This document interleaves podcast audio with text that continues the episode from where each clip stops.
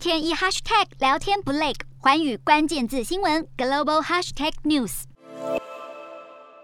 根据华盛顿邮报指出，中国当局铁了心要办好北京奥运。并且借此宣传中国防疫的成功，针对欧姆狂疫情再度选择严格的清零政策。正当全球面临疫情再起，中国境内的确诊病例数却没有跟着狂飙。北京冬奥方面的限制也比东京奥运更为严格，所有人员必须进入闭环政策。违反规定的运动员可能被取消比赛资格，一切看似都在控制之下。但当来自世界各地超过三千名运动员以及数以千计的工作人员陆续抵达北京，一切还能在掌控中吗？还是未知数？北京冬季奥运最受瞩目的赛事之一，无非就是滑雪项目。中国官方承诺要办一场绿色奥运。十二座比赛场馆的电力都来自再生能源。不过，华油分析，北京冬奥几乎全靠耗水量大的人造雪。光是三大赛区之一的延庆高山滑雪赛场，就需要制造一百二十万立方公尺的人造雪。而且，按照规划，比赛完场馆将变成永久性滑雪场。耗水的人造雪行为将会持续多年，是否会对当地供水造成影响，是个隐忧。再来就是各国媒体最关心的访问权限。还有运动员的发言自由。中国官员表示，记者可以自由报道，与国际奥委会的合约也确保冬奥会的报道自由。但冬奥还没有开始，已经陆续传出采访冬奥筹备会困难重重，甚至有媒体因为担忧中国当局监控，带抛弃式的手机、电脑前往采访。另外，日前中国女将彭帅因为指控高官诱奸而下落不明，运动员们可能将顾及出赛资格或者事业前景，陷入晋升的困扰，也让外界对于媒体体是否能有真实性的报道持观望态度。还有闹得沸沸扬扬的大国外交抵制，包括美国、英国、加拿大跟澳洲等国，都表明不会派政府代表出席北京冬奥。虽然对运动员跟比赛没有影响，却也让北京当局颜面无光。毕竟，二零零八年北京夏季奥运曾经有时任美国总统的布希出席，而且外交抵制也凸显各国政府、企业跟公众人物对于与中国当局亲近越来越感到不安。Hello，大家好，我是环宇新闻记者黄佩涵。如果你喜欢环宇关键字新闻 Podcast，